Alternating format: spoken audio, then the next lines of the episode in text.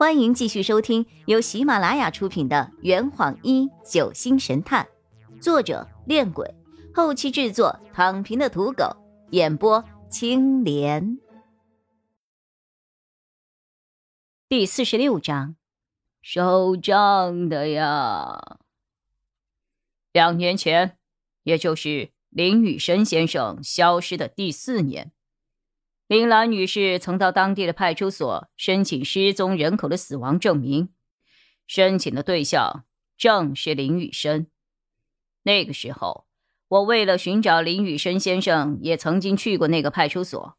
那里的执勤民警刚好记得我的名字，于是立马联系了我。我便在那个时候和林兰女士见了面，告诉过她这份特殊遗嘱的内容。哦，原来姑姑早就知道遗嘱的存在，难怪钟律师那天公布遗嘱的时候，他和姑父都没有一点惊讶的样子。只有那一次吗？对，我只有在那一次向当事人提前透露过遗嘱的内容，之后就再也没有和其他人提过，连林雨涵小姐也不知道。张璇若有所思，钟律师。事情发展到这个局面，这遗嘱该如何作效呢？钟律师扶了扶眼镜，一本正经的说着：“遗嘱还是要按照死者生前的嘱托，明天正式生效。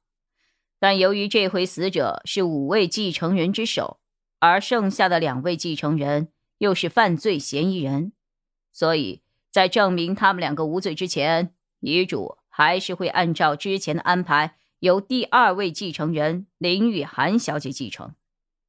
不过，遗嘱过继后，林小姐只是有使用权，只有在案件完全侦破、证明林小姐完全清白之后，她才能够获得遗产的所有权。张璇用胳膊捅了捅我，听到了没？咱们还是得破案。我叹了一口气，看了看表。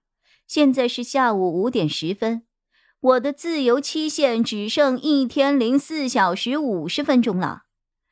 啊，完蛋了，完蛋了！现在还只是搜集到所有人的证词而已，什么分析都还没有开始呢。明天可是我的生日啊！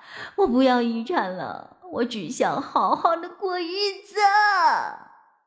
张璇笑了笑，钟律师。遗嘱一定要明天生效，对吗？是的。那么遗嘱上有写明明天几点钟生效吗？钟律师顿了一下，呃，没有。哦，张璇拖长了尾音，暴露了他的鬼点子。也就是说，凌晨一点算明天，晚上十一点五十九分也算明天了。哈哈。确实如此啊，钟律师也露出了笑容，友好的看着我。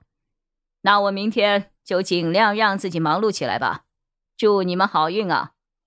我感激的说了一句：“谢谢钟律师。”钟律师走后，我瘫软在了沙发上。起码遗嘱的事情又多了一天。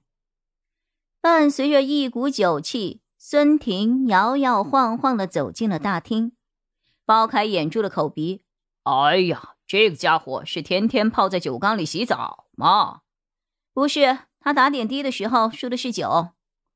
孙婷坐下后，直接趴在了茶几上，一股酒气迎面扑来。张璇皱了皱眉：“先生，你还有力气说话吗？”孙婷突然把头抬了起来：“当然，呃，呃，我喝酒。”从来不会醉。包凯凑到我们的耳边低声说着：“他的话可信吗？那得看说什么呀。先生，你是做什么工作的？收账的呀。呃收什么账啊？财务公司的账啊。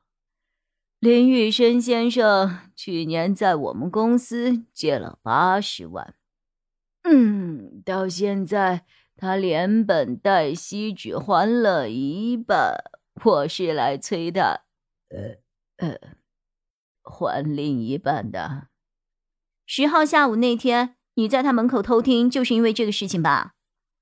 孙婷看了看我，笑了笑，呵呵，对，上次他打电话来说，马上就能拿到一大笔钱了，叫我来这里找他。后来才知道，原来他是回来争遗产的。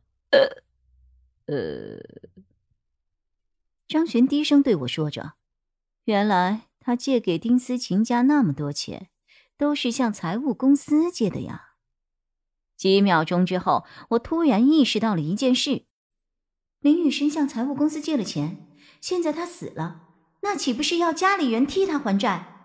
他的直系亲属就剩我了，也就是说，我要替他还债。孙婷似乎看穿了我的想法。笑眯眯的看着我，呵呵呵呵，小妹妹，看来以后我们要多多交流了啊！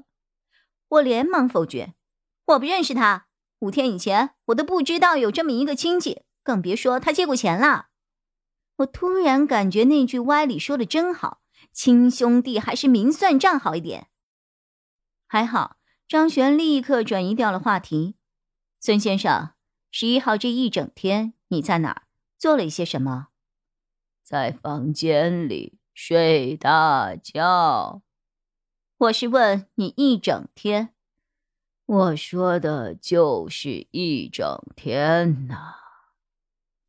张璇不可思议的盯着他：“你睡了一整天？也没有，我中途……啊。”嗯嗯嗯，我中途起来喝了几口酒，然后就继续睡觉呀。张璇扶了扶额头，那你睡的那一整天有没有遇到什么特别的事情啊？都说睡了一整天了，能有呃，能有什么事儿啊？就是饿了。准备下楼吃饭的时候，就被警察抓下去了。